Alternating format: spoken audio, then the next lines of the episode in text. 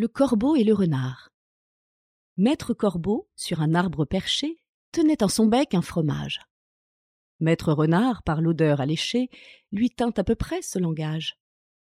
Eh. Bonjour, monsieur du Corbeau. Que vous êtes joli, que vous me semblez beau. Sans mentir, si votre ramage se rapporte à votre plumage, vous êtes le phénix des hôtes de ces bois. À ces mots, le corbeau ne se sent pas de joie, et pour montrer sa belle voix, il ouvre un large bec, laisse tomber sa proie. Le renard s'en saisit et dit Mon bon monsieur, apprenez que tout flatteur vit aux dépens de celui qui l'écoute. Cette leçon vaut bien un fromage, sans doute.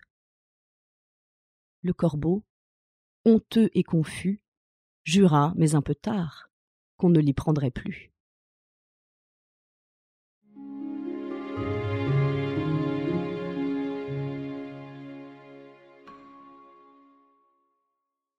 Le dragon a plusieurs têtes et le dragon a plusieurs queues. Un envoyé du grand seigneur préférait, dit l'histoire, un jour chez l'empereur, les forces de son maître à celles de l'Empire.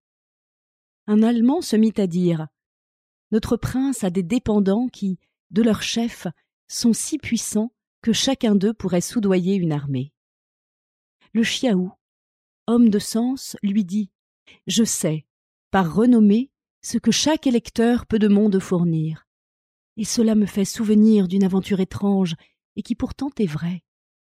J'étais en un lieu sûr lorsque je vis passer les cent têtes d'une hydre au travers d'une haie. Mon sang commence à se glacer, et je crois qu'à moins on s'effraie. Je n'en eus toutefois que la peur sans le mal.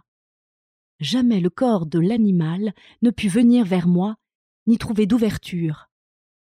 Je rêvais à cette aventure, quand un autre dragon qui n'avait qu'un seul chef, et bien plus d'une queue à passer se présente. Me voilà saisi de rechef d'étonnement et d'épouvante. Ce chef passe, et le corps, et chaque queue aussi. Rien ne les empêcha.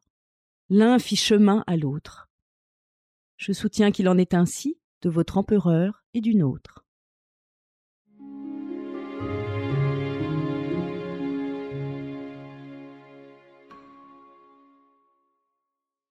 Les voleurs et l'âne.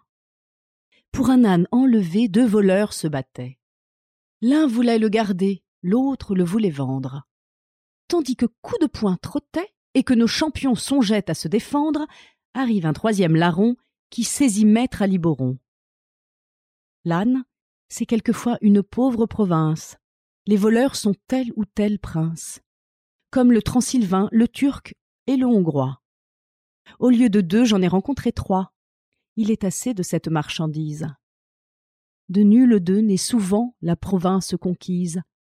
Un quart voleur survient qui les accorde net en se saisissant du baudet.